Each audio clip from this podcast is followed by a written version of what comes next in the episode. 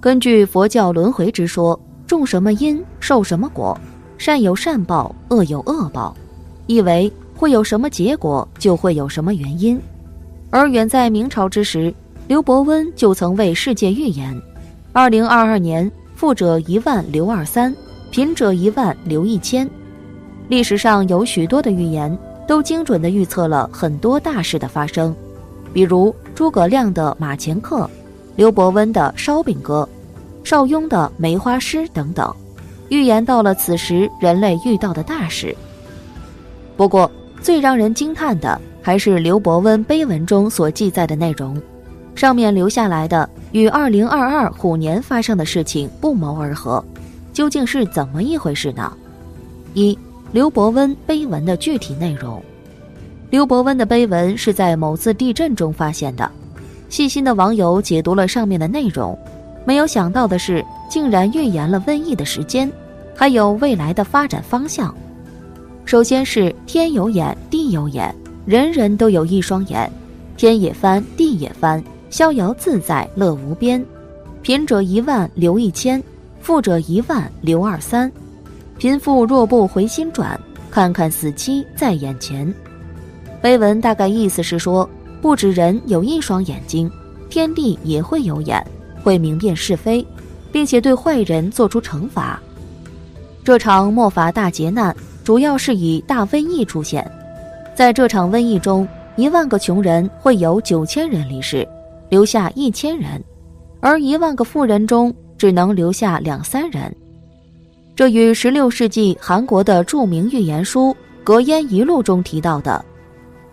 末法时期，人类如不醒悟，将在妖怪中毁灭。十户能胜一的说法不谋而合。这里的穷人是指平民百姓，富人是指达官贵人，又往往是干下伤天害理之事，当然更是难过此劫。然而，无论贫富，只有回心转意，弃恶归善，就有可能免灾；否则，只能是看看死期在眼前。下半部分是天地无有五谷种，谨防四野绝人烟。若问瘟疫何时现？现看九冬十月间。行善之人得一见，作恶之人不得现。时愁难过虎兔年。这就是说，在地球上的粮食短缺，会出现粮食危机；而四野绝人烟，意思为人类数量大大减少。如果问瘟疫何时出现，在九十月份和冬季，瘟疫就会扩散开。紧接着是还有十愁在眼前：一愁天下乱纷纷，二愁东西饿死人，三愁湖广遭大难，四愁各省起狼烟，五愁人民不安然，六愁九冬十月间，七愁有饭无人食，八愁有人无衣穿。九愁尸体无人捡，十愁难过猪鼠年。这场瘟疫劫难还会给人带来十大愁事：天下大乱，饥荒湖广遭大难，也就是湖北与湖南会遭难，各省市会出现乱局，百姓惶惶不可终日。庚子年阳历十一月间艰难度日，七愁有饭无人食，八愁尸体无人捡。十愁难过猪鼠年，艰难的两年亥猪二零一九，庚子二零二二是最艰难的两年。纵观这几年的瘟疫变化，与刘伯温所说的非常相似。最后一部分是若得过了大劫年，才算世间不老仙。就是同打铁罗汉难过七月初一十三，任你金刚铁罗汉，除非善乃能保全。谨防人人皆难过，关过天翻龙蛇年，这是网上讨论最热的一段话。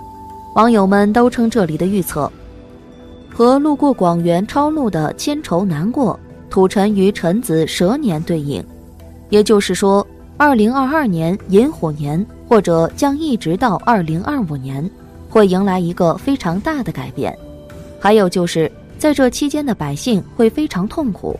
可能每个人的日子都不好过，劫难有可能会一直持续一两年左右，或将慢慢的变好。而观察到二零二二年瘟疫的状况，尤其是一月份和二月份，不仅气温持续降低，感染人数也在一直增加。可见，早在六百年前，刘伯温就向人发出了警告，被他看到了即将到来的这场大灾难。二，刘伯温对世人的劝告。虽然瘟疫已经持续了快三年左右，而这一切也正如刘伯温所预测的那样前行。那这场大灾难什么时候才能结束呢？其实，在刘伯温所提出的预言内容，相应的也提出了解决办法。我们只有汲取老祖宗留下来的经验，才能够度过眼前的难关。其一，我们要少做恶事，多做善事。做善事的人可能不能立即得到回报，但人在做，天在看，有一笔账在给你记着。其二是不要做违背宇宙规律的事。人类作为地球上的霸主，违背了自然法则，在小小的病毒爆发时依然束手无策。其三是重新认识中药，中药方距今已超过五千年历史，能存活至今，必然有其道理。之前很多人认为，中药不符合科学道理，是试验方。此次在新变种病毒面前，我们依然采用分组试验的方式来寻找特效药。其次，重新理解这个世界，尽管人类已经可以上天入地，但放到整个宇宙，仍然是管中窥豹。一切的一切，像是有东西在安排，我们只是这个东西手中的蚂蚁。到底是什么东西在管理着我们？相信不久的将来一定会有新的发现。其五，重新理解人活着的意义。此次瘟疫，无论贫富，无论权贵，都有被感染的风险。在瘟疫面前，之前再重要的事情也没有被感染病毒可怕。所以，是不是该考虑下我们活着的意义了？我们只有从根本上去改变、忏悔，生活才能够顺顺利利。唐朝时候，有一位无德禅师。有一天，他接待三位信徒来访。这三个居士一进来以后就说：“师傅啊，我听到有人都说学佛能够解除人生的种种烦恼痛苦，我们也幸福好多年了，但是并不觉得很快乐。这到底是怎么回事呢？”无德禅师就很安详地对他们说：“你们要想快乐并不难，但是首先要明白。”先想想你们为什么活着。第一位信徒就说：“人总免不了一死，死亡太可怕了，所以我要活着。”第二个就说：“我现在活着还有精力，我拼命的劳动，努力的多赚点钱，希望将来老的时候，能够享受到粮食满仓、儿孙满堂这种快乐生活。”第三个就说：“我可没有你们那么高的奢望，我必须要活着。”否则的话，我一家老小怎么办呢？禅师就说：“你看看，难怪你们快乐不起来，因为你们每一天所想的只是恐惧死亡。年老的时候怎么办？